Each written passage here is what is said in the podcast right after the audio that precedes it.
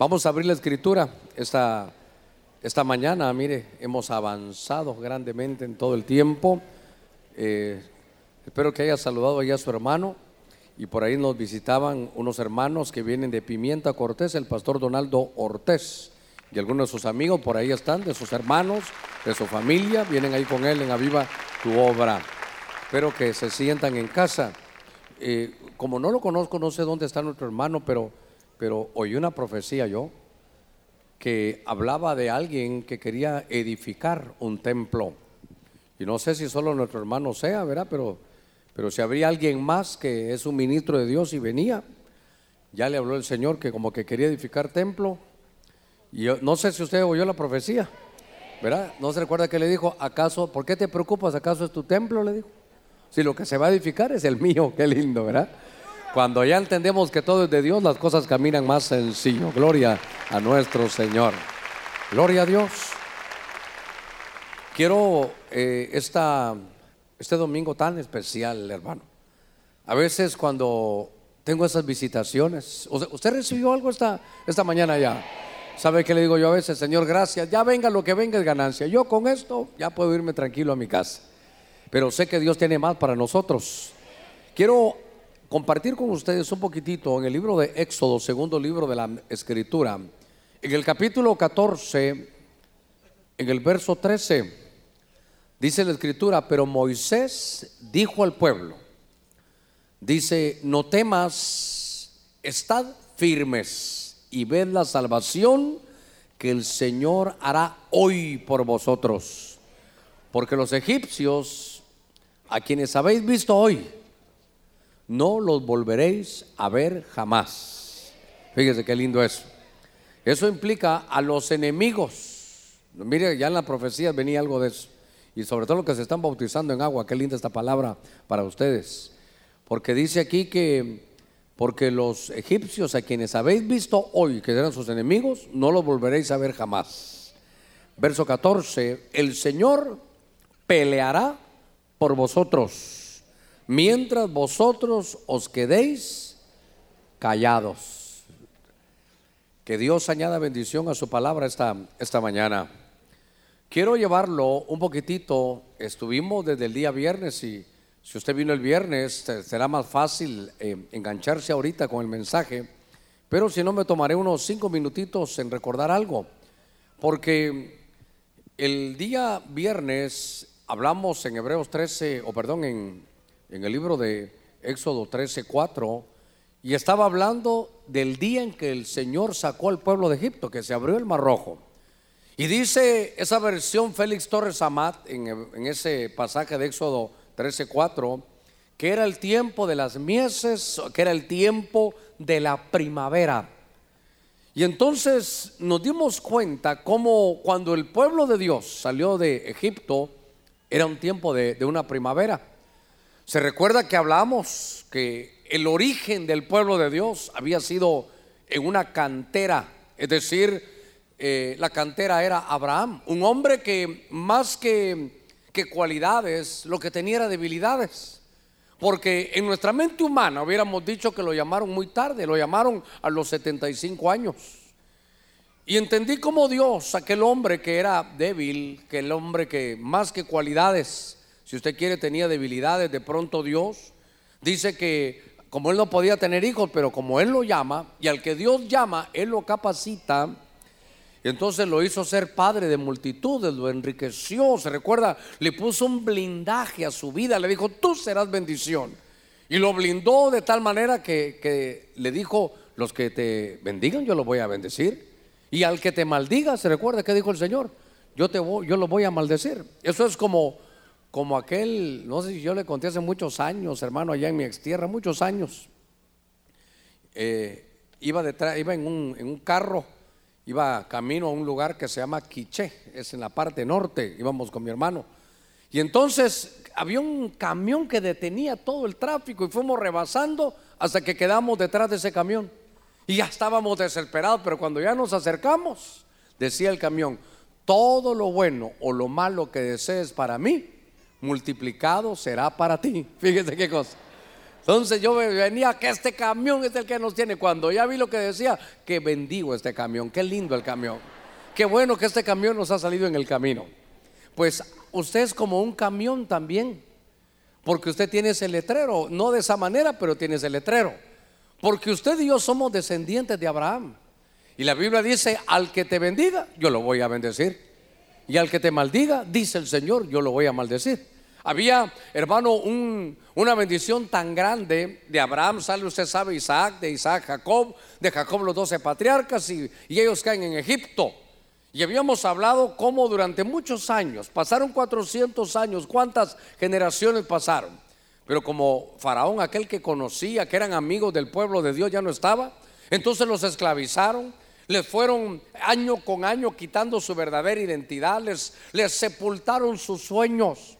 Todos los que nacían ahí ya nacían, hermano, para ser esclavos. Algo, algo de eso estuvimos, hermano, platicando el día viernes. Porque lo que yo quería llevarlo es que luego de eso el Señor dice, bueno, voy a devolverles la verdadera identidad a mi pueblo. Y en tiempos de primavera fue cuando el pueblo de Dios, hermano, salió de Egipto. Eso es el capítulo, capítulo 13. En el capítulo 12 vimos que para salir había que comerse al cordero. Y entonces platicamos de eso, de eso el, día viernes. Pero al seguir leyendo la historia, me fui ahora al capítulo 14. Leímos entonces el viernes el 12 y el 13. Pero cuando estamos viendo esto, me di cuenta entonces que, que Dios dijo voy a sacar a mi pueblo, pero iba, hermano, a haber batallas. Y entonces si sacaron al pueblo de Dios en primavera, según la Félix Torres Amat, esta era una batalla de primavera y de eso quiero hablarle de las batallas que de pronto, hermanos, se dan, porque nosotros leímos, y espero que usted lo haya leído aquí, aquí conmigo, porque entonces iban a sacar, hermano, al pueblo de Dios, iban a sacarlo de aquel, de la, de la nación más poderosa. Y entonces dice la Biblia que el Señor dice, pero Moisés le dijo al pueblo, no teman, lo que hay que hacer es estar firmes y vamos a ver la salvación que Dios va a hacer. La va a hacer hoy los, los egipcios que hoy vean, véanlos bien porque nunca más los van a volver a ver. Y entonces en el verso 14 el Señor dice, peleará por vosotros mientras vosotros os quedéis callados. Entonces me llamó la atención que hay batallas de primavera que van a ser tremendas batallas. Son batallas que nos va, hermano, tocar librar a nosotros ahora. Pero Fíjense que este pueblo de Dios, quiero recordarle eso, estaban saliendo de Egipto. ¿Qué sabían ellos, hermano, de, pelea? ¿Qué sabían ellos de agarrar un arma? Si lo que ellos sabían era, hermano, hacer adobes. Lo que ellos era, era enfrentar la vida, solo sabían hacer adobes. Pero ahora va a haber una batalla. Y entonces Moisés les dice, ¿saben qué? Primero, no teman. Segundo, estén firmes. Y saben que estén callados y van a ver la, salvación del Señor. Entonces, porque el Señor va a pelear, dice, por, por nosotros. Diga conmigo, el Señor pelea por mí. Como fuerza, el Señor pelea por mí. Cuando estaba leyendo estos pasajes, déjeme entrar de lleno a que lo que quiero trasladarle. En el libro de Deuteronomio, capítulo 32, quiero hacerle énfasis a eso, en el verso 10. Dice la escritura, hablando del pueblo de Dios, hermano, que estaba allí en el, en el desierto, pero mire cómo Dios pelea. Dice, lo encontré, dice, en tierra desierta, en una horrenda soledad. Dice que estaban en la horrenda soledad de un desierto. Dice que entonces Dios lo rodeó, los cuidó, dice, cuidó de él, lo guardó como a la niña de sus ojos. Entonces, yo quiero que usted y yo, hermano, entremos en un conocimiento porque creo que el pueblo es llevado cautivo por falta de conocimiento, pero lo importante es conocer lo que nosotros como pueblo somos para Él. Dice que somos como la niña de sus ojos, eso es como la pupila de sus ojos. Y que entonces Dios lo que va a hacer, dice que vio a su pueblo, lo cuidó, lo guardó, hermano, en medio de todo, dijo, ¿sabes qué? eres tan importante que, que como eres como la pupila de mis ojos, el que te toque a ti, me está tocando a mí. Y por eso es que yo entiendo cuando el apóstol Pablo, antes de ser el apóstol, él era, usted recordará, Saulo, va persiguiendo a la iglesia, los agarraba, hermano, los metía presos, hasta que de pronto lo derrumban en el camino a Damasco. Y entonces él dice, Señor, ¿quién eres tú? Yo soy Jesús, a quien tú persigues. Y entonces yo, pero ¿cómo si yo no te persigo a ti? Si persigues a mi pueblo, me estás persiguiendo a mí. Mire qué cosa. Si te metes con mi pueblo, dice el Señor, te estás metiendo conmigo. Fíjese que usted es la pupila de los ojos del Señor. Recuérdese que Él es, hermano, la cabeza y nosotros somos del cuerpo. Entonces, si usted y yo entendemos esto, es decir, que, que si lo golpean a usted, que es el cuerpo, por ejemplo, que usted fuera la, la pierna, hermano, y de pronto le meten un reglazo a la pierna, entonces, pero la cabeza es la que siente, y nuestra cabeza es Cristo. Cuando estaba empezando a, a buscar en esto, me di cuenta que en la gran mayoría de batallas, hermano, nosotros, claro que no es que nos vayamos a ir corriendo, tenemos que quedarnos, pero que usted sepa que el Señor va a pelear por usted. Fíjese que hice un recorrido rápido porque es bien sencillo lo que le quiero decir, pero, pero me ha bendecido. En el libro de Deuteronomio, venga conmigo, en el capítulo 1, en el verso 28, dice la escritura, ¿a dónde subiremos? Nuestros hermanos nos han atemorizado diciendo, oiga, los hermanos, no, no era el diablo, los hermanos nos han metido temor, nos han atemorizado diciendo, el pueblo es más grande y más alto, dice que nosotros. Las ciudades son grandes y fortificadas hasta el cielo. Y además, aquí está el lío, vimos ahí a los hijos de Aná, que esos son gigantes. Verso 29. Entonces yo dije, oiga, no temáis, ni, los ni les tengáis miedo. El Señor vuestro Dios, que va delante de vosotros, Él peleará por vosotros, así como hizo, dice eh, hermano, así como hizo delante de vuestros ojos en Egipto. Entonces, usted se va a dar cuenta que donde quiero conducirlo es que había muchas batallas. Y que hay batallas que usted entiende y yo también percibo por lo que vemos con estos ojos naturales que son mayores que nosotros. Eh, aquí el pueblo de Dios iba a entrar, hermano, a, Canaán, le ofrecieron. El Señor le dijo, tú solo cree. Y, y Josué y Caleb decían, usted recordará, Hermanos, le decía él, es que, es que no, no nos llenemos de temor y de miedo. Si esto es lo que Dios nos ha dicho, la abundancia. Aquí viene leche y miel, aquí viene la palabra de Dios. Y entonces, fíjese que iban a haber gigantes. Pero los mismos hermanos lo atemorizaron. Mire, le voy a decir, diga conmigo, aquí no hay ninguno. Una vez me dijo un hermano, mira, Germán me dijo, yo ya entendí algo. Que cuanto más me meto con Dios, más, más problema tengo, me dijo. ¿Cómo así le dije yo? Yo por eso ya, ya, me detuve, porque mientras más me metía yo, más batallas y más se metía el diablo. Y entonces, ¿en qué quedaste? Que yo le digo, diablo, no me meto con vos, no te, vos no te metas conmigo. Mire qué cosa tan hermano, tan terrible. Que los hermanos dicen, hermano, no se meta en eso, no se vaya a meter a servir al Señor. Cuidado, se hace usted pastor, porque vea lo que le va a venir. Los mismos hermanos habían atemorizado al pueblo. Ya el Señor les había dicho, yo los voy a sacar de allá de Egipto, ya los saqué, ya los tuve en el desierto un tiempo, ya aprendieron a depender de mí, ahora los voy a meter a una novedad de vida. El estilo de vida que les voy a dar va a ser diferente. Ahí va a fluir leche y miel, ahí van a vivir en casas que no construyeron, van a poder edificar. Dice que va a haber oro y plata, dice que en las montañas iba a haber minerales, iba a haber riqueza, no les iba a faltar nada. Dios les ofrecía algo, hermano, maravilloso. Pero ellos todavía creo yo que traían en su mentalidad el temor, el miedo. Y entonces, ¿sabe qué? En esta, en esta operación fue un fracaso. Porque aunque Dios les dijo que iba a pelear por ellos, ellos no creyeron. Por eso, no yo usted una profecía que decía, yo he visto una entidad. Y la entidad que he visto se llamaba, ¿cómo se llamaba yo usted? ¿Cómo se llamaba? Incredulidad. Y eso fue lo que detuvo al pueblo aquí, porque no creyeron.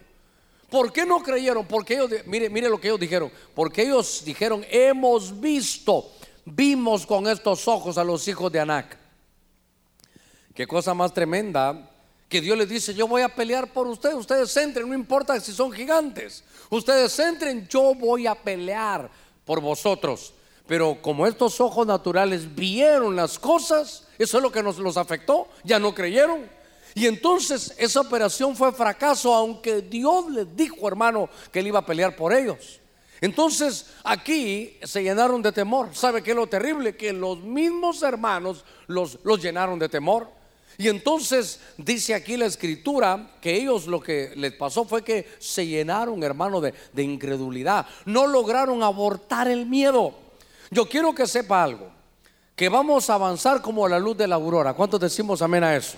Vamos a avanzar, en toda la vida vamos a avanzar en lo espiritual, en lo, en lo familiar, en lo secular, en lo empresarial. Nuestra tarea es, hermano, yo ya sé, mire, sin ser profeta, le puedo decir cómo es su vida. Su vida va a ser como la luz de la aurora, que va en aumento, en aumento, en aumento, en aumento, hasta que el día es perfecto. Esa es la tarea que usted va a llevar. Eso es, eso es lo que Dios tiene para usted. Pero a medida que avanzamos son nuevas experiencias son gigantes terribles. ¿Qué gigante tendremos que hemos visto, hermano, con nuestros ojos que nos impide tener la visión que Dios nos ha querido dar? Porque aquí les dijeron yo voy a pelear, pero ellos, hermano, de alguna manera fracasaron. Entonces me di la tarea de buscar y fíjense que en el libro de, Deuteronomio, en el capítulo 20, vienen, hermano, y están listos para salir a la batalla, pero están en el, todavía en el desierto con Moisés y con, y con Josué. Y dice, cuando salgas a la batalla, Deuteronomio 20, el 4 me interesa, pero le voy a leer esto. Cuando salgas a la batalla contra tus enemigos y veas caballos y carros y pueblo más numeroso que tú, oiga, no tengas temor de ellos. Dígale al hermano, hermano, quites el temor. Hermano, quites el miedo. Pastor, quites el miedo. Porque aquí dice, hermano, no tengas temor de ellos. Porque el Señor tu Dios que te sacó de la tierra otra vez de Egipto está contigo. Verso 2. Y sucederá que cuando os acerquéis a la batalla, el sacerdote se llegará y hablará al pueblo. Y le dirá, está leyendo conmigo 23, dice, oye Ebenezer Hoy os acercáis a la batalla contra vuestros enemigos. Oiga, no desmaye vuestro corazón. Mire esto, no tiembles, no temáis, no os alarméis, no os aterroricéis delante de ellos. Verso 4, aquí está el que nos consuela. Porque el Señor vuestro Dios es el que va con vosotros para pelear por vosotros contra vuestros enemigos para salvaros. Mire, vienen cosas grandes y cosas hermosas. Démosle palmas fuertes a nuestro Señor. Gloria a Dios. Y por eso una de las profecías decía palabra sacerdotal. Entonces, note usted que les decía, mire, cada vez eh, que iban a ir a la batalla, llegaba el sacerdote.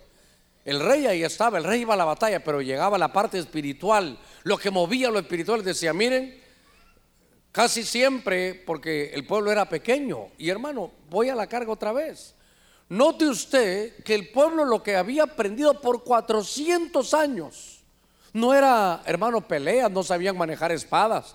Al pueblo de Dios nunca le dieron espadas, nunca le dieron, hermano, escudos, no lo entrenaron para eso, lo que le daban era paja y lo que le daban era, hermano, para que hicieran adobes, era, era tierra, para que ellos hicieran adobes, solo eso sabían hacer.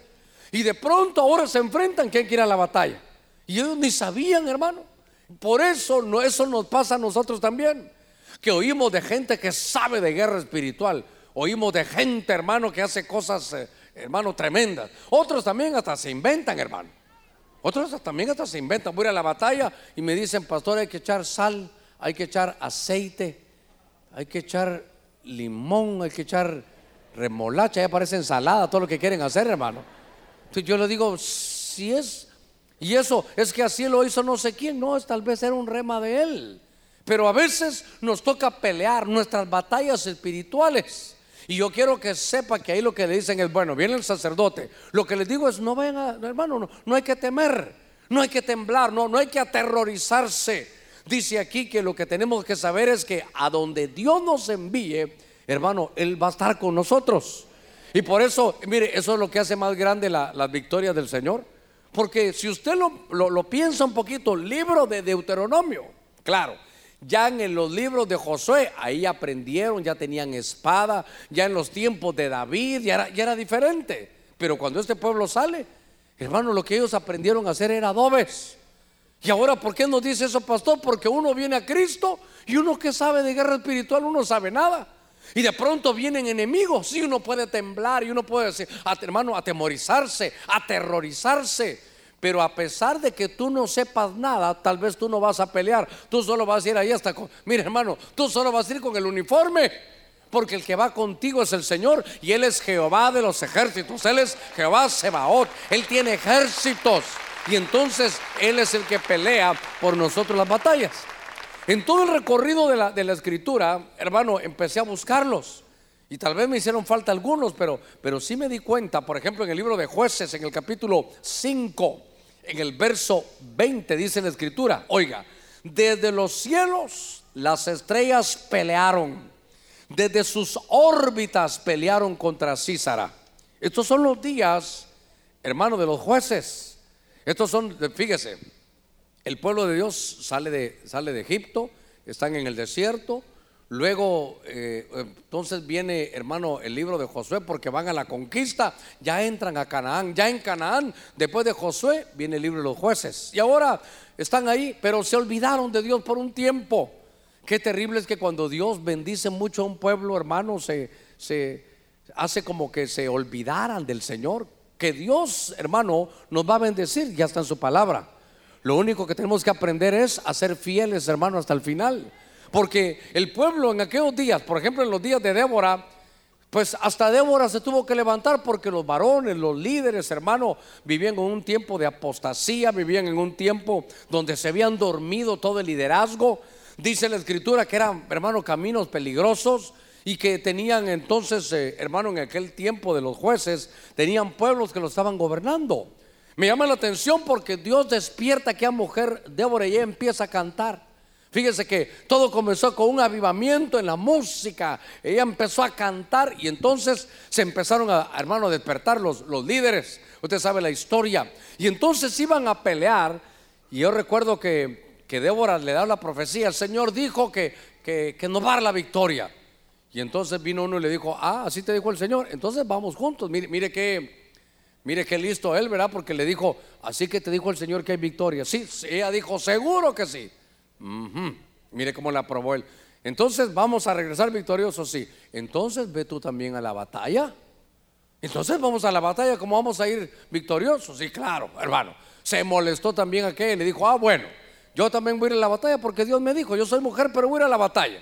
Pero entonces la honra, la victoria no va a ser para ti, sino para mí. Y fueron a la batalla. Lo que yo quiero decirle es que entonces, hermano, el pueblo de Dios era muy pequeño, estaba, estaba, hermano, opacado por, por aquellos pueblos que los tenían gobernando, pero más que gobernando, los tenían bajo su bota, exprimiéndolos, hermano.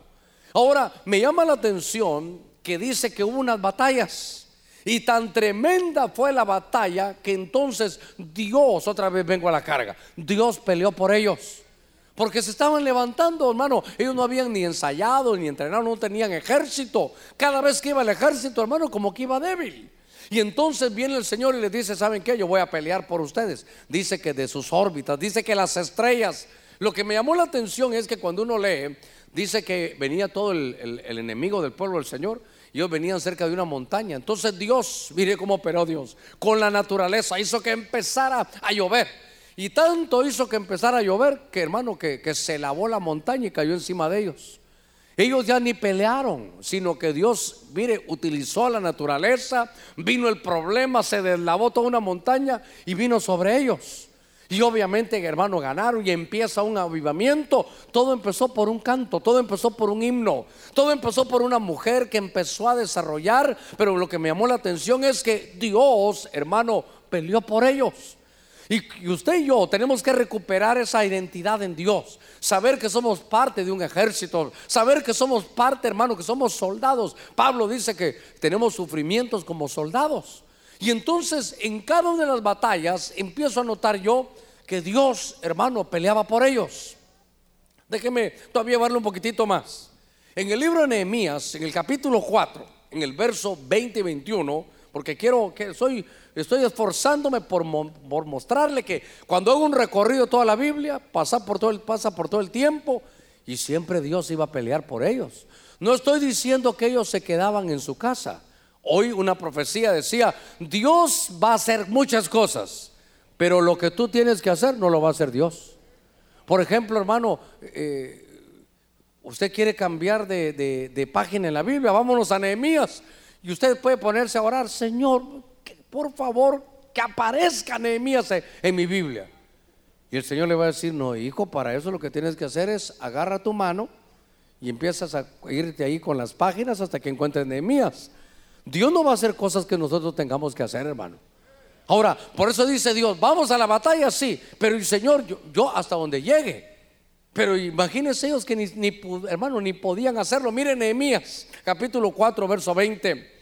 En el lugar donde oigáis el sonido de la, de la trompeta, ahí reunidos con nosotros, y nuestro Dios combatirá por nosotros. Diga conmigo, nuestro Dios combatirá por nosotros.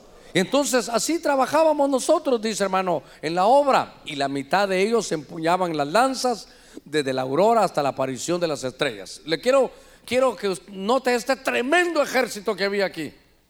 Eran los días de quién? De Edras y Nehemías. ¿Qué estaban haciendo Nehemías con el pueblo ahí? ¿No se recuerda qué estaban haciendo? restaurando, hermano, la ciudad, restaurando el muro, iban a restaurar el templo. Mire, ni templo tenían. Ahora, ¿por qué no tenían templo? ¿Por qué estaba destruido el templo? ¿No se recuerda por qué? Porque 70 años antes los babilónicos les destruyeron la ciudad y se llevaron al pueblo. ¿A dónde se lo llevaron? Cautivo a Babilonia. ¿Qué aprendieron en Babilonia? Otra vez. Mire, hermanos, de verdad que del pueblo de Dios somos necios, hermano. Ellos ya habían, ellos, estos, estos peor, porque estos ya tenían, hermano, la historia del pueblo de Dios en Egipto. Ellos aquí habían avanzado, ya, ya estuvieron en un templo en los días de, David, de Salomón, hasta que eso se vino al suelo. Y entonces fueron cautivos 70 años. Quiere decir que la generación que llegó de hermano de Babilonia, que se cumplieron los 70 años, eso es que uno a veces solo dice los números, pero uno tiene que pensar cuántos son 70 años. Y entonces después de 70 años regresaron. ¿Cuántos cultos tuvieron en esos 70 años? ¿Cuántos cultos? Pero gloriosos. ¿Cuántos cultos? Ninguno. Si se fueron a Babilonia. Es más, ¿se recuerda qué querían hacer? Que al sonar de la trompeta y todo fueran a adorar una imagen. ¿Se recuerdan los días de Daniel? Entonces regresan, hermano, ¿quiénes regresaron? Los cautivos de Babilonia que aprendieron otra vez a ser esclavos. Con eso me quiero detener un ratito. Hermano, qué interés el del diablo que el Señor lo reprenda, hermano. ¿Sabe qué interés? De meternos en la cabeza que somos esclavos, que no podemos, que en esta vida solo venimos a sufrir, que Dios está lejos, que la batalla mejor ni nos metamos, que mejor ni nos metamos con el diablo. Hermano, tanta, mire, tanta basura en nuestra mente. Esto, si usted mire, es el recorrido. Ahora voy a la carga, ya regresa hermano Nehemías. ¿Cuál era el ejército de Nehemías? ¿Sabe qué hacía Nehemías? Miren, como no hay ejército, decía Nehemías, pero aunque no hay ejército, nuestro Dios es Jehová de los ejércitos. Aunque no hay ejército, ¿saben qué? Con una mano estén trabajando y con la otra tengan la espada. ¿Y cuál es el ejército? Pongámonos detrás de los muros, mire, padres con sus hijos. Mire qué cosa tremenda. Dígame qué posibilidad habría de que ellos pudieran triunfar. No había posibilidades. Solo que cuando ellos miraban que venían hermanos los árabes a hacerles daño y venían algunos a, burlarse de ellos y a tratar de que no los dejaran construir ni edificar. Mire, mire otro, otro punto. El diablo se molesta si usted quiere edificar. Y la Biblia dice que todo lo que hagamos sea para edificación. Entonces yo quiero que usted despierte un poquitito a este ataque. Y entonces vienen ellos, hermano, y están con Nehemías. Y claro, y ya se imagina usted el ejército con sus hijitos, hermano, que ni sabían hacer nada. Por primera vez ahora ya tenían unas espadas. Pero ellos lo que sabían, hermano, era, era estar cautivos en Babilonia. Y entonces dice la escritura que Nehemías les dice, y nuestro Dios combatirá por nosotros. Ellos se pusieron a restaurar y a reedificar. Y como eso le agrada a Dios, pasó el tiempo, hermano, y lo lograron. Lo que quiero decirles es que aunque el ejército sea usted y su familia, tal vez usted y sus hijitos pequeños, pero Dios está con usted donde usted vaya, ahí va a llegar el Señor. No, hermano, cuando usted reprenda, ahí va a estar el Señor. Cuando usted empiece a enfrentar la vida, el Señor va a estar ahí. Si usted quiere edificar, el Señor va a estar ahí. Démosle palmas fuertes a nuestro Señor. Mire eso. Gloria a Dios. Quiero, quiero avanzar un poquitito en esto. En el libro Segunda de Crónicas, 2017, es que estoy avanzando y yo creo que ya voy llegando a donde yo quiero. Porque entonces, fíjese que en segunda de Crónicas 20, 17 dice la escritura, en esta ocasión vosotros no tenéis, oiga, que luchar. Mire lo que le está diciendo, este es el rey Josafat. Aquí ya no estamos en el tiempo de los jueces, aquí estamos en el tiempo de los reyes. Y dice, en esta ocasión vosotros no tenéis que luchar. Deteneos, oiga esto, estad quietos y ved la victoria que Jehová logrará para vosotros. Oh Judá y Jerusalén, no temáis ni desmayéis. Otra vez, mire esto. Dice, salid mañana a su encuentro y Jehová estará con vosotros. Verso 18. Entonces Josafat, oiga lo que hizo, inclinó su rostro a tierra. Dice que del mismo modo todo Judá y los habitantes de Jerusalén se postraron delante de Jehová y adoraron al Señor. Me voy a detener aquí. En este pasaje de la, de la escritura, fíjese que estaban ellos, eh, recuerdo yo que estaban ellos en un ayuno. dice la escritura, si usted lo puede ver ahí, desde el verso 1, dice que ellos estaban, el rey Josafat, y recibió noticias de que venían, hermano, pero millares de millares contra ellos.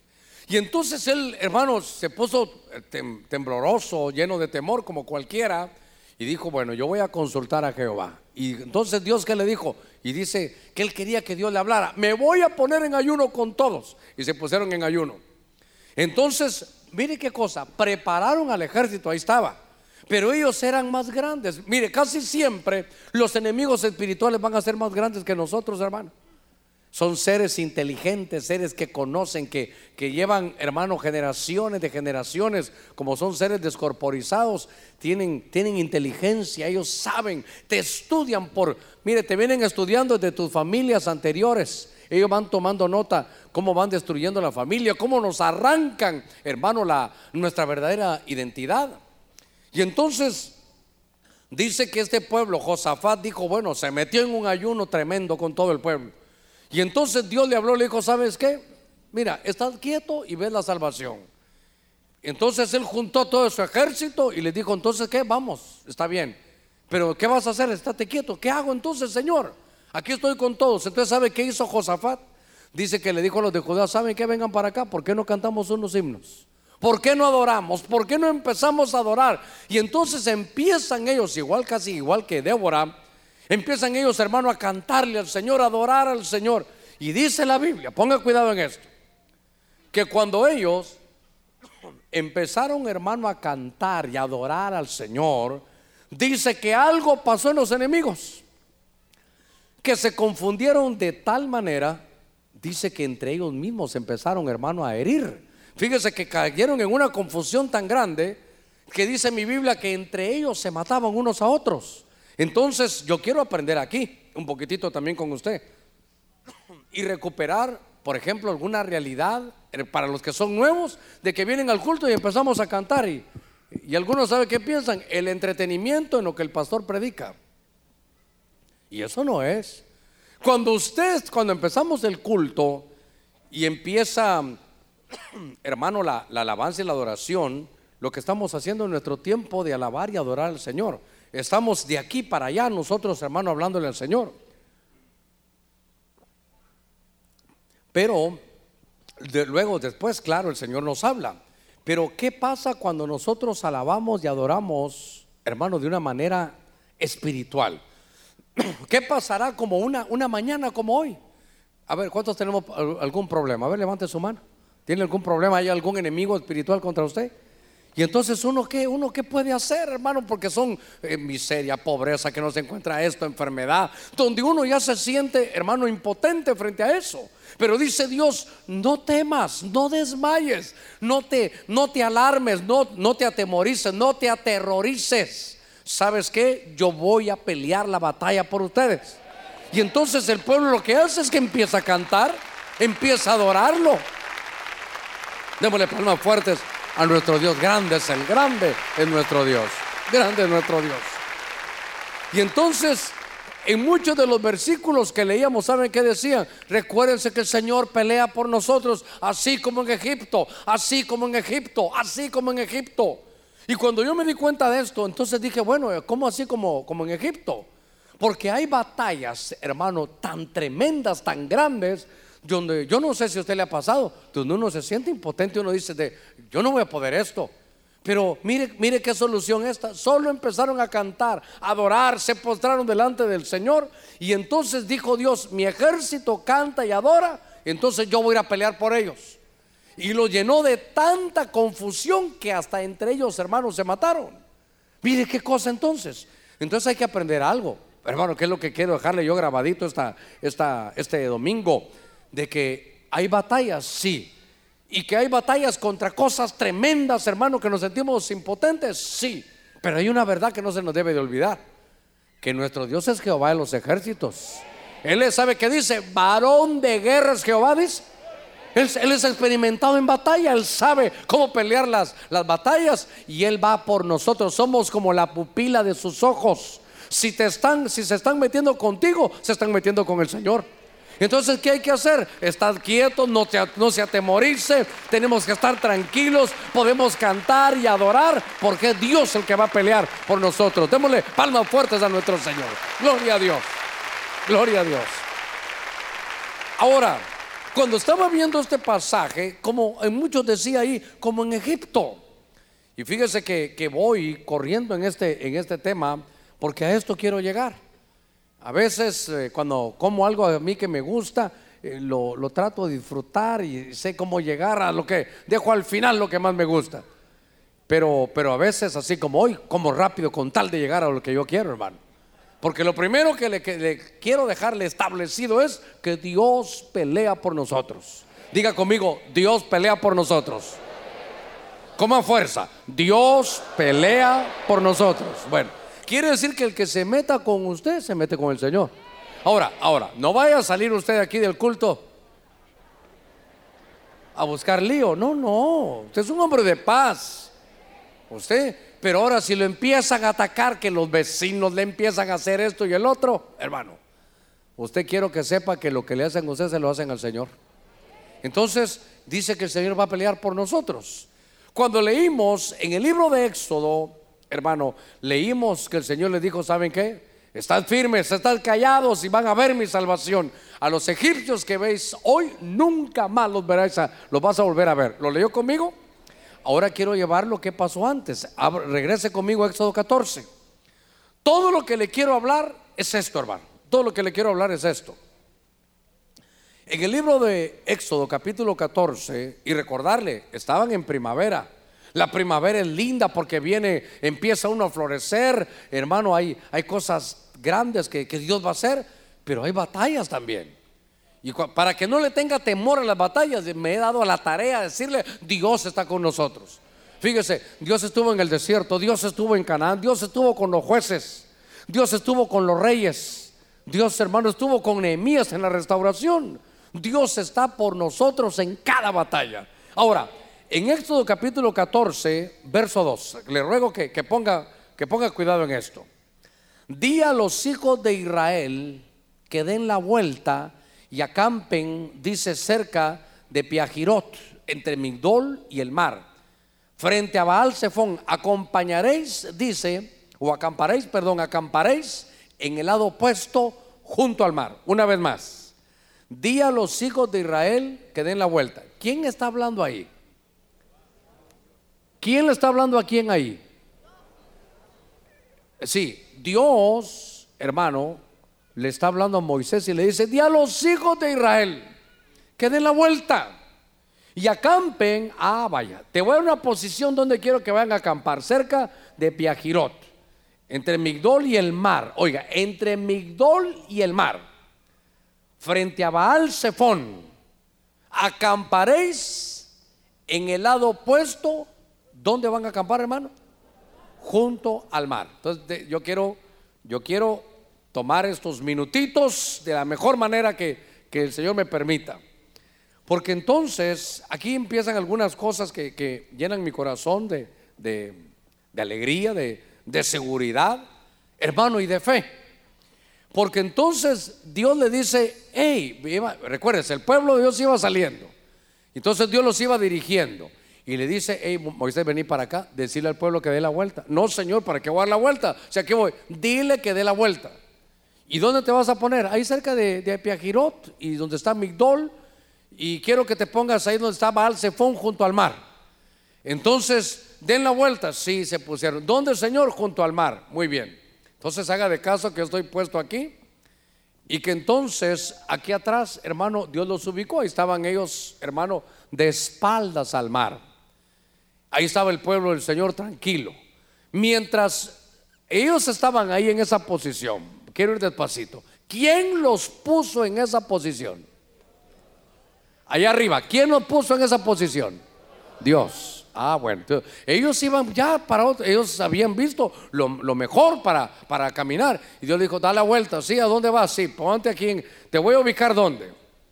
Y cuando ya lo ubica de espaldas, hermano, al mar, me imagino, qué sé yo, tal vez yo hubiera estado ahí con Moisés y lo hubiera dicho, tal vez el Señor quiere que nos pronunciemos un ratito, tal vez quiere que, que como hagamos de caso que estamos allá en Roatán, tal vez quiere que nos pongamos una, una calzoneta y nademos, qué sé yo. Pero estaban de espaldas junto al mar. Y estando en eso, el enemigo, los egipcios dijeron, eh, ¿por qué los vamos a dejar ir? Ahorita ya están ahí. ¿Y dónde se, dónde se ubicaron? Allá en, en Piajirota, ahí en Victor. ¿Dónde? Ahí pegaditos a Balsefón. ¿Dónde están entonces? Quiere decir que el mar les quedó a sus espaldas. Agarrémoslos ahorita. Y entonces dice que, hermano, agarraron 600 carros de guerra, más el ejército, más los jinetes de Egipto, y dijeron, vamos sobre ellos. Y entonces hermano, viene, vienen todos los egipcios frente a ellos. No sé si aquí están, hermano, si están los hermanos saqueos grandotes, no sé si está por ahí Handal, él es un hijo del Altísimo. No sé si ahí está Handal y así. Habrán unos tres hermanitos o cuatro, unos dos o tres hermanos así de, de tamaño, de tamaño Handal, estándar le iba a decir yo, pero de tamaño Handal. No sé, están así. Si, si hubieran tres hermanos rapiditos así, esos grandes que tenemos aquí, que sean tan altos como el pastor, no. Yo quisiera así como de 1,80 y algo, de 1,90. ¿Habrán? No. Ah, vaya. Uno, vaya, pues. ¿Habrá alguien más? ¿Dónde? Y Handal no está. ¿Dónde está el Hijo del Altísimo?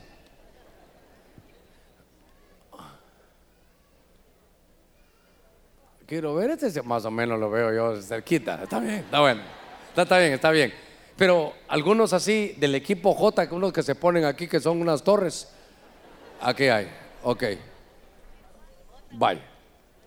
Bueno, entonces miren pues, yo como ustedes saben qué alto que soy, ¿verdad? Ok. Acérquense por aquí. Ok. Hasta la hermana se animó. Bueno. Entonces, aquí estoy yo como Israel. Aquí estoy como Israel. Pónganse aquí ustedes, miren. Unos aquí también.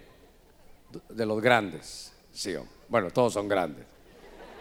Hermana también es hija del Altísimo. No, pero tú, tú aquí más, tú vente para acá, aquí, aquí. Eh, hermano, me faltarán otros dos así grandes. A ver, entonces Handal no vino al culto hoy. Vayan a llamarme a Handal, ¿dónde está? Desayunando en la cafetería, no.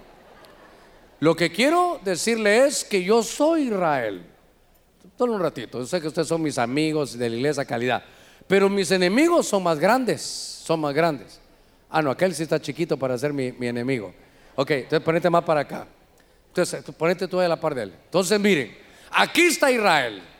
Hoy se están mirando todos los grandes. Y de pronto, cuando yo veo aquí, ahí está. Ahora van, van, haciéndose para acá. Entonces, ahora tú también, ya vayan rodeando, vayan rodeándome ya. Ya, ustedes dos para acá, ustedes más para acá. Tú aquí, tú aquí, mira, aquí, tú aquí. Y entonces yo soy Israel, bueno, soy tan grande que no me mira usted, ¿verdad? Voy a, voy a tener que ponerme aquí para, para que nos puedan ver, ¿verdad? Gloria a Dios. Gloria a Dios. Entonces Israel está y atrás, ¿qué me queda? El mar. Y entonces estoy en una posición donde, donde vienen los egipcios y dicen, ahora los tenemos. ¿Qué apareció Handel? No, no, ¿verdad? Bueno, o sea que el encargado de Bernabé no vino al, al ayuno. Ya lo voy a anotar, ya lo voy a anotar. Entonces, volvamos a la carga. Ustedes de allá ni ven porque soy tan grande que, sobresalgo, pero le voy a decir algo. Aquí estoy, hermanos, aquí estoy. Entonces yo le decía, Señor, pero, pero ¿en qué? Miren, aquí están los 600 carros, los gigantes, los grandes, aquí están todos. Y yo estoy aquí. Miren, no puedo enfrentarlo porque son más grandes que yo. No puedo ir porque sé que voy a perder con ellos. Y atrás, ¿qué me queda? El mar. Entonces, ¿saben qué? ¿Quién me puso en esta posición? Si yo, perdón, perdón que pase aquí entre ustedes, no van a hacer nada que te veo muy grande. Entonces, quédense ahí ustedes. Pero si yo venía para acá, si aquí estaba tranquilo, allá está terrible, mire que están todos los gigantes, todos los hijos de Aná que están allá. Pero entonces, si yo venía aquí, ¿quién me puso en esa posición? ¿No ha estado usted en alguna posición tan terrible, hermano? Imagínense qué puedo hacer yo frente a estos grandes músculos, hermano. ¿Qué pudiera hacer yo aquí? Y entonces estoy que si hago para acá, no puedo, porque ellos me van a derrotar. Y si voy para atrás, está el mar. ¿Qué hago? Me, voy a ahogar. Estoy en una posición pero tan terrible, pero después me puse a pensar, ¿quién puso a Israel ahí? Entonces Dios a veces nos va a poner en situaciones tan terribles que nos pone, hermano, mire, eh, tan presionados que no sabemos qué hacer. Y entonces cuando yo veo ahí en Éxodo, Dios le dijo, hey, hey, da la vuelta, vuelvo a salir, vuelvo a salir. Si yo venía para acá, si yo estaba tranquilo. Mira aquí qué libertad la que tengo. Aquí hasta puedo correr. Pero Dios dice, Germán, da la vuelta. Sí, ¿a dónde voy, Señor? Sí, da la vuelta. Quiero que vayas allá donde está Piariot, donde está Migdol, donde estaba Alcefón. Y quiero que te quedes ahí cercanito ahí al, mar, que quedes cercano al mar. Entonces estoy en una posición de desventaja. Todos son más grandes que yo. Hasta las hermanas son más grandes que yo. Todos son más grandes que yo. No puedo enfrentarlos. Y entonces atrás lo que tengo es el mar. Estoy entre la espada y la pared. Tengo un problema grave, ya no sé qué hacer. Ya pueden volver a sus lugares gigantes de Dios. Muchas gracias. Entonces, mire, démosle palmas fuertes al Señor. ¿Alguna vez ha estado usted así? ¿Alguna vez ha estado usted así? Que para atrás no puede y para adelante tampoco. Y para los lados tampoco. No, no hay salida. No hay salida. Y entonces, tal vez ustedes que están ahí en Éxodo 14, hay un pasaje donde dice que entonces ellos empezaron a clamar a, Dios. Ya se imagina Moisés, hermano, yo haya, lástima que se fueron los hermanos. Ya estando uno ahí, ¿qué le queda? Clamar. Señor, mira, hay gigantes, todos son más grandes, todos, todos me pueden derribar, me pueden destruir. Y agarraron los 600, hermanos, los 600, eh, dijera, carros de, de guerra, todos, hermanos, contra Israel. Dice que jinetes, hermano, ejército, todos contra Israel. ¿Y sabe qué dijeron? Hoy los tenemos, hoy los acabamos, aquí estamos. Y lo tremendo es que cuando, cuando estaban aquí, hermano, aquí frente, aquí atrás, él dice, hermano, él empieza a clamar. Dice, ¿alguien encontró el verso? Están en, en el 14, ¿14 qué? 14, 15, a ver qué dice el 14, 15. Entonces dijo el Señor. Te da risa, ojalá cuando estés en problemas así te dé risa. Eh, entonces dijo el Señor a Moisés, ¿por qué clamas a mí? Di a los hijos de Israel que se pongan en marcha. Oiga esto, oiga esto. Ahí estaba él clamando, Señor, ¿qué hago? Atrás tengo el mar y aquí vienen todos, hermano, ya tenía todos. Él solo empezó a ver cómo venían. Él empezó a darse cuenta que venían contra él. Hermano, estaba, estaba perdido. ¿Alguna vez ha estado usted en un caso así perdido? Porque mire, nuestros ojos que miran, miran la situación. Oh, eh, mis ojos aquí que miraban, aquellos grandotes, hermano, más grandes que yo, no voy a poder hacerlo. Y no eran uno, era un montonón. Todos, hermano, grandes. Y atrás el mar. Y entonces empezaron a clamar. ¿Y qué le dijo Dios? Sigue clamando, mi hijo. Sigue clamando, hija. ¿Qué le dijo? ¿Sabes qué? ¿Qué estás haciendo? Clamando. Ahorita ya no es hora de clamar. Eh, hermano, hay que detenerse aquí. No todo se, mire, por favor, óigame con oídos, ahora que vienen ayuno mejor, con oídos circuncidados. Hay momentos en que usted ya clamó. Entonces ahora lo que toca es actuar. Le dice, mire, Señor, ayúdame. ¿Qué pasa, Moisés? Aquí estoy clamando. No es hora de clamar. Eh, me impresionó que había momentos que no es hora de clamar. Dice, ahora párate, extiende tu, tu mano, extiende la vara y dile al pueblo que qué que marche. A ver, dile al pueblo que qué. ¿Por qué no le dijo dile al pueblo que camine o que corra? Párense un momentito en eso. Voy otra vez a la carga. ¿Quiénes están ahí? El pueblo que había salido, hermano, de, Egipto. ¿Qué sabían hacer durante 400 años? ¿Qué sabían hacer en Egipto? Adobes, ¿verdad? Adobes. Y entonces, ahora dice el Señor, dile al pueblo que qué, que marchen. Perdón hermano, ¿quién marcha? ¿Ah? El ejército. Y, no era, era, ¿sabe qué? Los adoberos contra el ejército de, de Egipto. Los adoberos, hermanos, vaya, se lo va a poner bonito. Los adobólogos. Los licenciados en adobes. Y entonces ellos otra vez, mire, mire pues, no saben quiénes son. Y lo que el enemigo quiere es que tú no sepas quién eres. Uno se mira en el espejo, sí, este soy yo. Sí, pero ese no es usted, usted es el que está adentro. Y adentro hay un espíritu que Dios ya salvó, que Dios ya tiene inscrito su nombre en el libro de la vida. Usted es hijo de Dios y usted es parte del ejército de Jehová. Démosle palmas fuertes al Señor. ¿Sabe? ¿Sabe entonces qué le está diciendo el Señor? Dile al pueblo que qué, que marchen, que marchen. Y, yo me imagino todos marchando, pero, pero, pero ¿acaso somos ejército?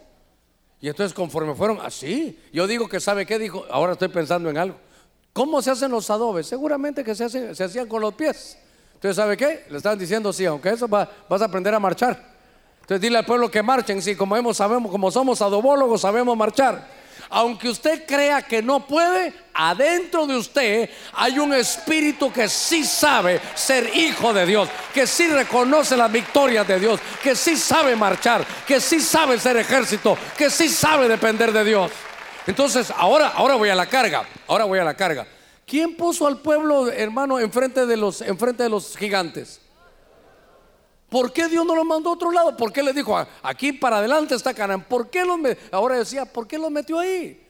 ¿Por qué no agarraron para otro lado? Hermano, ¿quién los puso ahí? Dios.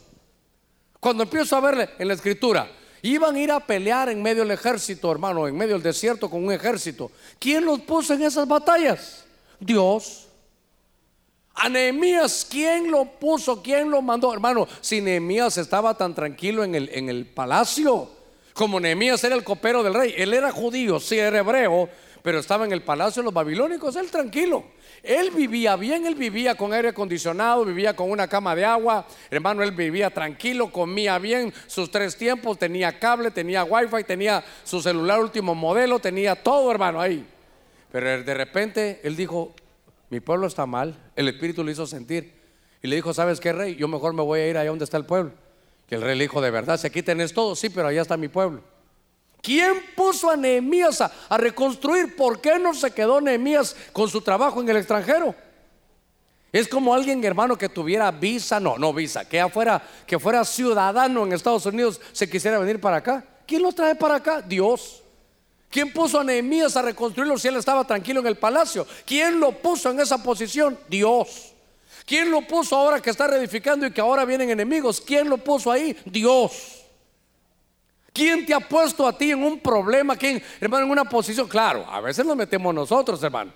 No vaya a salir usted como, eh, como el hermano Germán aquí, buscando esos grandotes, venir para acá. Yo recibí un, recibí un mensaje hoy. Usted lo que va a recibir es una tremenda tunda de ese muchacho que lo va a agarrar. Yo lo que le estoy diciendo es que esas posiciones tan incómodas, ¿quién las puso? Si, si ahí estaba Josafat, hermano, tranquilo con su ejército, ¿por qué Dios permitió que vinieran aquel montonón de, enemigos? ¿Quién lo puso en la batalla a cantar? Dios. Fue el Señor el que lo puso. Cuando yo veo que, que ya no hay que hacer nada, ya, ya, ya no hay para atrás, me ahogo y para adelante me matan.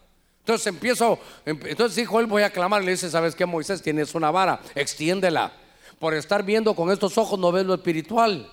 Por estar viendo las situaciones, por estar viendo los exámenes, por estar viendo lo que la gente dice, por abrir ojos a los hermanos que nos atemorizan, no, no has despertado realmente a quién eres. Por eso, hermano, no se da cuenta cuánto trabajo el enemigo. Ay, este es un pueblo de Dios, voy a ver cómo lo meto eh, para que se olvide, le voy a sepultar su sueño, le voy a decir que no sirve para nada, que nunca va a tener casa propia, que va a ser, un, que va a ser una persona que nació para hacer cola y no cabeza. Y ahí los tuvo, ya salieron. Y después otra vez, hermano. ¿Cuánto tiempo habrá pasado después de eso que ya ellos salieron de, de, Egipto, tomaron hermano Canaán, la desarrollaron, ya tenían reyes y de pronto se vuelven a descuidar y otra vez hermano Babilonia?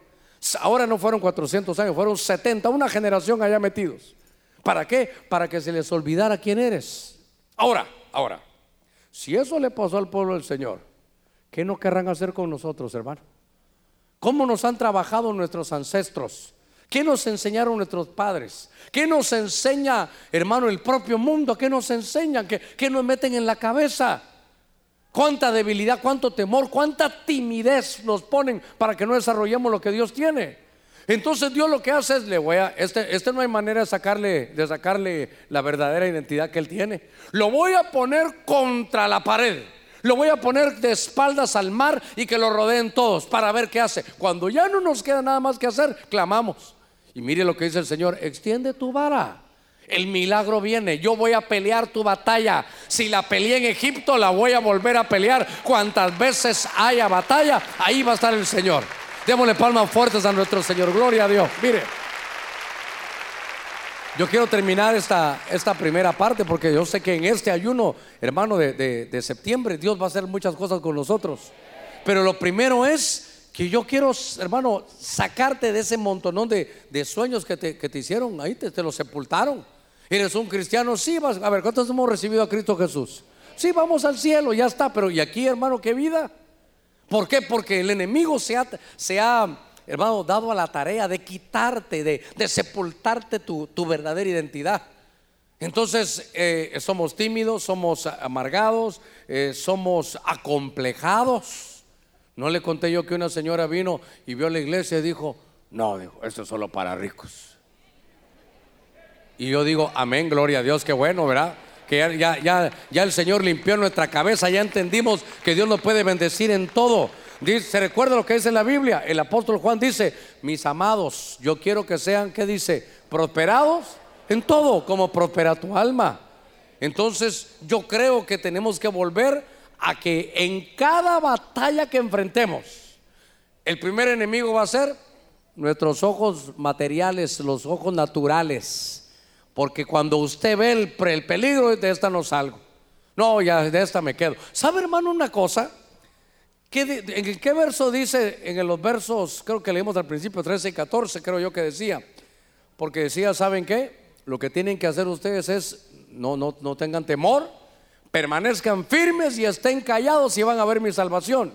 Entonces, cuando, cuando ellos estaban ahí frente, con espaldas al mar, y el pueblo y los carros venían, Dios mandó, hermano, una, nube de, de fuego una columna de fuego que peleaba contra ellos, y peleaba contra ellos. Y entonces cuando, cuando Moisés ya no podía hacer nada, solo extiende, hermano, su, su vara, se le abre el mar rojo. Y entonces pasan ellos, dice, hermano, ¿cómo estaba el piso cuando ellos pasaron? En seco, ¿verdad? En seco estaba. No crea que era ir chapoteando ahí en lodo. Hasta el, Señor dijo, hasta sequito voy a pasar el camino y ahí pasaron ellos. Y entonces los enemigos dijeron, hermano, como el Señor no los dejaba pasar. Cuando ellos ya iban, hermano, un poquito más de la mitad, diría yo, eso fue a medianoche, en la pura noche. Entonces se quita la, columna de fuego, mire cómo Dios trabaja. Y aquellos dijeron, hoy sí, hoy sí los voy a agarrar. Y entonces, hermanos, se van sobre ellos, si usted sabe la historia. Y cuando ellos ya iban a la mitad, dijo Dios, bueno, a las olas, al mar, hasta aquí, vuelvan a cerrarse y aquellos enemigos, aquellos egipcios, nunca más los volvieron a ver. Mire, le voy a decir algo. Déjeme que le diga algo a ustedes que se, que se bautizaron. Dice la Biblia que figura del bautismo en agua es el mar rojo. Entonces los enemigos, los vicios que ustedes traían de Egipto, del mundo, ayer que se metieron a las aguas del bautismo, Dios ahogó a todos esos enemigos. Ahora ustedes están libres de esos, de esos vicios, nunca más los volverán a ver. Eso es algo, algo hermoso. Entonces, cuando ya estaban ahí, porque hermano, ¿qué hace uno frente a una situación así? A ver, ¿cuántos queremos ver la victoria del Señor? ¿Qué dice la Biblia ahí? No temas, número uno, mantente firme, en pie, mantente firme. Y el verso 15, ¿qué decía? Quedarse callados. Le voy a decir qué pasó. Cuando ya estaban aquí, hermano Moisés, rodeado de todos y con, y con la, en la espalda el mar, empezó la gente que no viene los domingos a los ayunos. ¿Y sabe qué decían? ¿Verdad, Moisés? ¿Por qué no nos dejaste en Egipto? Allá por lo menos había cementerios, había sepulcros. En cambio aquí vamos a morir, nadie se va a recordar de nosotros. ¿Sabes que Moisés lo hace lo peor? ¿Por qué mejor no me quedé allá sirviendo al faraón? Mire, mire cómo es eso. Pastor, no le entiendo. Ahorita me va a entender. Señor, ¿para qué nací? ¿Para qué me hiciste que me haga cristiano? ¿Para qué me hice ese trabajo? Señor, entonces, mira, ¿sabes qué? Mejor, Señor, mejor me voy a matar. ¿Para qué voy a seguir aquí? Señor, ¿sabes qué? Mejor me hubiera quedado sirviendo al diablo, no tenía tantos problemas. ¿Quiere usted ver la salvación? Hermano, ¿cuántos queremos ver la salvación? Mejor calladitos, hermano, calladitos. Y yo, yo sé que dan ganas de decir, Señor, por si yo te sirvo. Señor, si sirviéndote, mira lo que me pasa, mejor le voy a servir al diablo. Eh, a ver, ¿para cuánto soy su pastor? Se me va a ir la mano ahorita. Cállate la bocota. Cállate la boca, ¿para qué vas a decir eso? Porque uno en las pruebas uno se siente, hermano, pero ¿y, no te sirvo yo, Señor? ¿Y entonces qué? ¿Por qué estoy aquí? En cambio, mira al vecino, ni te sirve. Hey, Germán, cállate la Gertrudis. Cállate, Germán. ¿Cuántas veces hemos hablado? ¿Cuántas veces? Por eso dice ahí, ¿quieres ver la salvación? No temas, número uno. Número dos, mantente firme. Y número tres, no yo usted la profecía del, del, cordero. Quédate que ya que te comiste el cordero. Dice que el cordero, hermano, mudo ahí al, matadero. El cordero dice, si aquí estoy en las manos de Dios, Dios sabe. Es que hermano, le voy a decir algo, usted y yo dependemos del Señor en todo, en todo. Entonces, pastor, pero ahora estoy con la espalda al mar y con los enemigos. Y entonces, aquí estoy, Señor. Ya ve lo que dijo el Señor, ahorita no es hora de clamar. Fíjese que tengo que investigar eso, solo viene a mi mente un momentito. Cuando el pueblo de Dios tuvo, tuvo derrota después de la gran victoria, hermano de Jericó, tuvo una derrota después. Y entonces dicen, hermano, que, que Josué se tiró al piso a clamar, a interceder. ¿Y que le dijo el Señor? Hey, levántate, ahorita no es hora de eso. Ahorita lo que tienes que hacer es investigar, ve y revise el campamento. Entonces, hermano, qué bueno que clamemos, pero Dios quiere también acción. Hoy nos dijo el Señor, lo que puedes hacer tú no lo voy a hacer yo. Entonces, por ejemplo, ¿qué había que hacer? Extender la vara para que se abriera el mar rojo.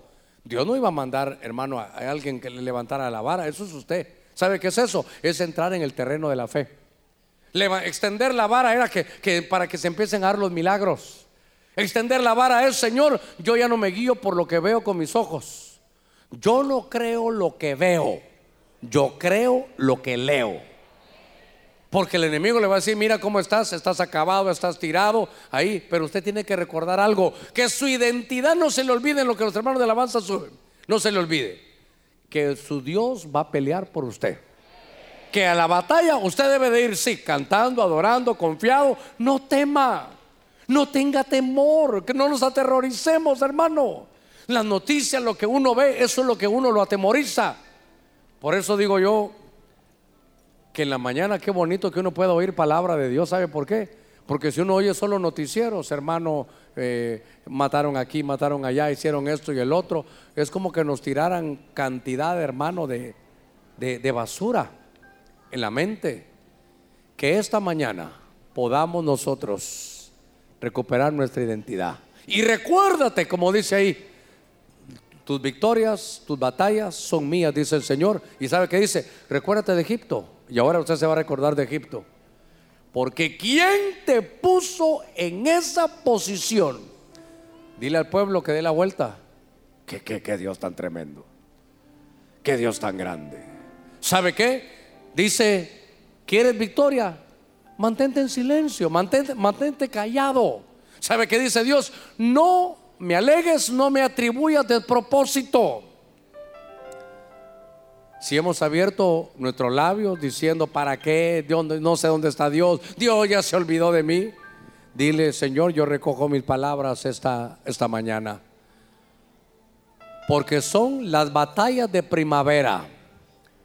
Para salir en estas batallas, no se atemorice. Desecha el temor, aborte el temor, quítese el miedo. No os acobardéis, dice la escritura. No sea, hermano, que no lo atemoricen con dichos o con cosas. que no lo aterroricen lo que mira, que lo que oye de otros hermanos, usted lo puede desechar. Porque hoy lo que Dios quiere es que sepas que Él está en tus batallas. ¿Qué batalla tengas? No sé. ¿Hasta dónde estés? No sé. Pero a todos aquellos que tenemos batallas donde ya no sabemos qué hacer, a todos aquellos que tengamos batallas sentimentales, económicas, financieras, empresariales, espirituales, y ya no sabes por dónde salir, tome este mensaje. No temas ni te acobardes de la situación donde estás. Porque ciertamente hay situaciones donde uno, uno se mete, hermano, eso vamos a hablar en el segundo turno. Pero si Dios te puso en esa posición, confía. Por muy apretada que esté la situación, por muy difícil que esté la situación, confía. No temas, aborta el miedo, quítate el terror. No temas. Mantente firme. Y para entender bien, y no le atribuyas de propósito. Todo el que necesite oración, todo el que necesite que está en una batalla, que solo usted la sabe. Hay batallas que se hacen evidentes, hermano. Hay batallas que uno tiene que todos la saben, pero hay batallas que solo usted conoce si está pasando por un momento tan difícil, tan álgido, si tiene una batalla que usted se ha sentido derrotado, yo le ruego que donde está pueda venir hoy y decirle, Señor, me quito el temor, erradico el miedo, aborto ese terror que tengo, ese miedo. Señor, me voy a mantener firme y voy a estar quieto para ver tu salvación. Voy a estar callado para ver tu salvación. En el nombre de Jesús. No quiero que olvides toda la primera parte del mensaje. La primera parte del mensaje es Dios pelea por ti. Dios está peleando por ti. Tu Señor pelea por ti. Nuestro Señor pelea nuestras batallas. No estás solo.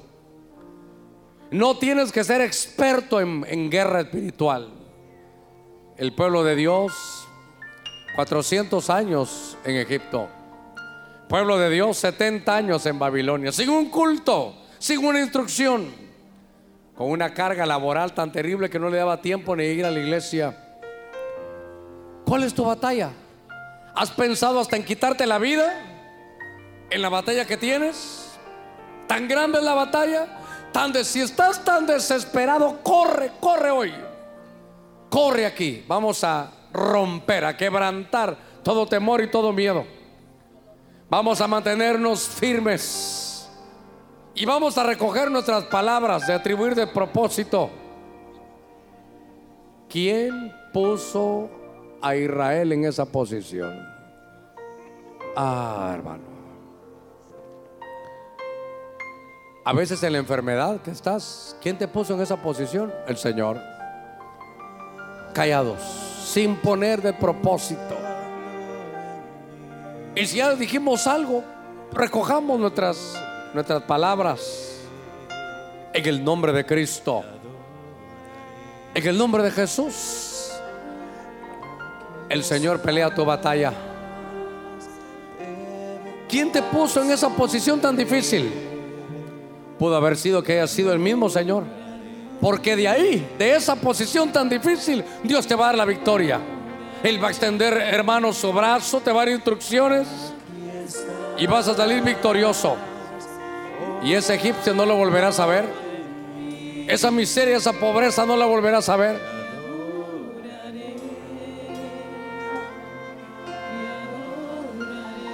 Ah, no la volverás a ver ese problema familiar no lo volverás a ver. Ese problema económico no lo volverás a ver. Extiende ahora tu, tu mano al Señor, extiende tu vara hoy al Señor, tu autoridad al Señor. Recupera tu identidad en Dios. Tú eres hijo. Tú eres hijo. En el nombre de Cristo. Perdónanos, Señor, que a veces atribuimos de propósitos. A veces no sabemos, pero hoy como Josafat te adoramos. Mira tu pueblo que está postrado, Señor, como aquel Josafat. Porque nuestros enemigos al alabarte, al cantarte, al adorarte, se van a confundir. Estamos blindados. El que te bendiga, lo bendeciré. Dice el Señor que el que te maldiga, Él lo va a maldecir. Estás blindado, estás protegido, estás cuidado. Estás en una posición difícil, incómoda, álgida. Pero si tú has estado en obediencia, Dios te puso ahí. Va a hacer maravillas el Señor. Va a hacer cosas grandes el Señor. Fuera toda incredulidad. Fuera toda incredulidad. Dile, Señor,